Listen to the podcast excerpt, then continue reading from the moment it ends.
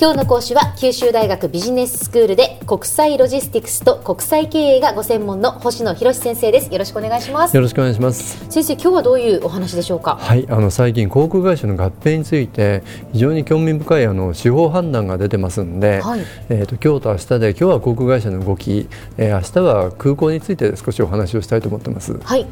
であのアメリカの航空業界なんですけど、ええ、1970年代後半って言いますからもう40年ぐらい前ですよね。あの航空自由化っていうのが世界に先駆けてアメリカで行われたんですけど、はい、それ以降ですね200数十社の新規の航空会社が参入したって言われてるんですよね。多いでしょ？日本でも LCC とか最近あの格安航空会社の参入見られますけど、もうそれと比較にならないぐらいですね。200数十社が参入したんですね。でところがそのうちの200社以上が実はあの撤退したと言われてるんですね。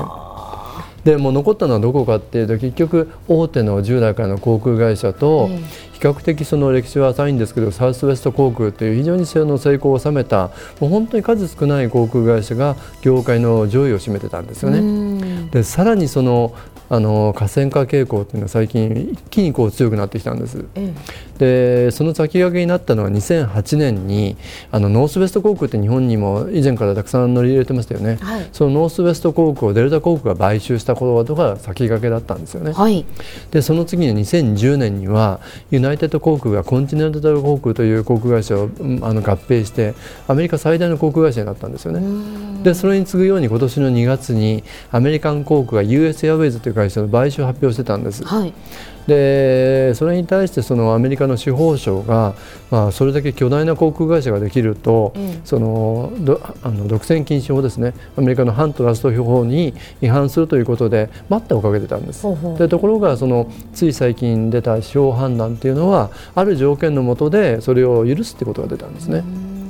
である条件のもとって何かっていうと、うん、まあ、そのアメリカン航空と US エアウェイズが従来持ってた、はい、まあ、あの首都のワシントン DC にあるロナルド・レーダンレーガン・ナショナル空港っていうんですけどここの発着枠だとかですね、うん、ニューヨークボストンロサンゼルスの発着枠を手放す他社に手放すことでそれを認めるっていうことなんですね、つまりその便利のいいところの発着枠を手放す、はいっていうことそうなんです。あの発着枠って言えば最近もあの日本航空と全日空があのこの競争した結果日本航空があの国土交通省を提訴するなんて問題が出てましたけどつまり羽田のですね一番いい時間帯の一番いい発着枠を、うん、あのどれだけ持てるかによってその収益が変わってくるんですよね。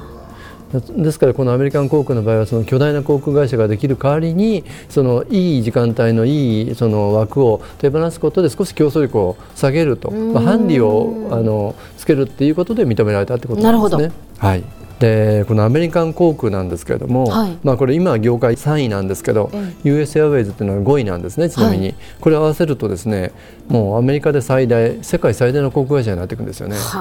で2社合わせると56カ国336都市に毎日6700便を運航する航空会社っていうんですけど巨大ですよね。でどのぐらい巨大なのかって少し保有機数だけで比べてみると、うん、ちょうど日本航空と全日空の5社分に相当する会社なんですよね。すごいですねでこんなもの会社が生まれてしまうと何が起こるかっていうと、うん、まあ、河川化が進むとですね、まあ、自由にこう運賃を設定するとか例えば路線の統廃合ということを自由にすることによって、まあ、サービスの質の低下を招いて、うん、利用者へのその不利益が出るということが懸念されているわけですよね。はいでそんなところで、まあ、あの司法省からの待ったがかってたわけです。でこの合併で、まあ、あのアメリカ新しいアメリカン航空がもう全米最大あの世界最大になりますけど、うん、それに次ぐユナイテッド航空デルタ航空サウスウエスト航空とこの4社だけでですね市場シェアを7割を持つことになるんですね。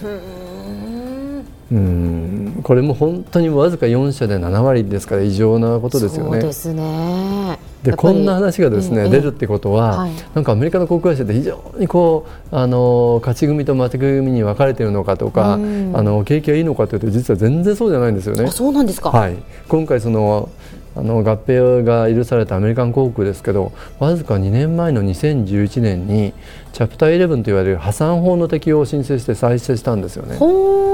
そうなんです。で実はその2位のユナイテッド航空も2002年にデルタ航空とノースウェスト航空も2005年にですね両方とも経営破綻して同じ破産法あの適用を受けてるんですよね。えー、でその理由っていうのは例えばまあ近年の航空燃料の高騰だとか、はい、まあ、テロによるあの利用者のあの減少だとか、えー、まあ、全米で起きたこうハリケーンなどの影響で利用者が減ったとか、まあ、いろんな理由はあるんですけど、はい、みんなその経営基盤が安定しないためにですね、えー、破産法っていうアメリカでいうチャプター11っていうんですけど、はい、まあ、日本でいうあの会社構成法のようなもの、その適用を受けてあの再生した会社ばっかりなんですよね。それ例えば日本航空見てもそうですよね。今非常にあの好況ですけれども、はい、ちょっとしばらく前には経営破綻して、ようやく再生を。航空会社って実は非常に脆弱なやはり業界なんじゃないかなと思うんですよね。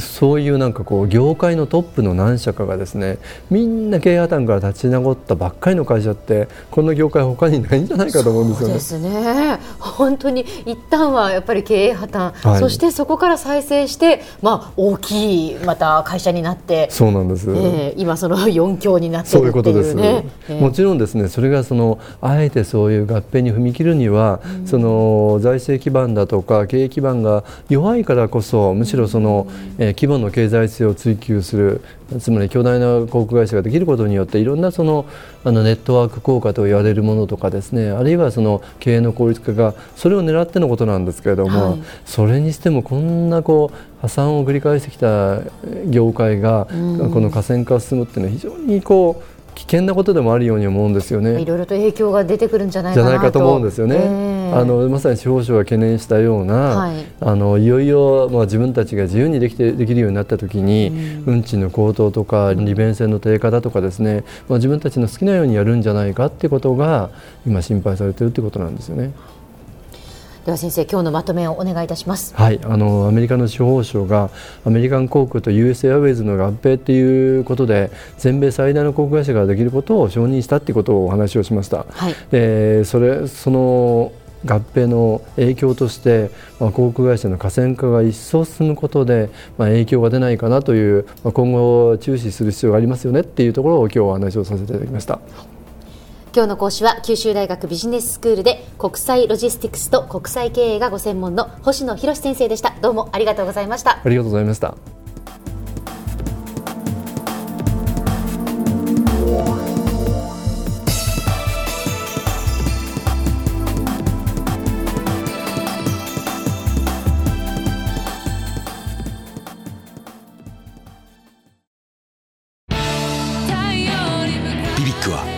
州で生まれ九州の人たちに光を届けています。九州のお客様が光り輝くように。それが QTnet の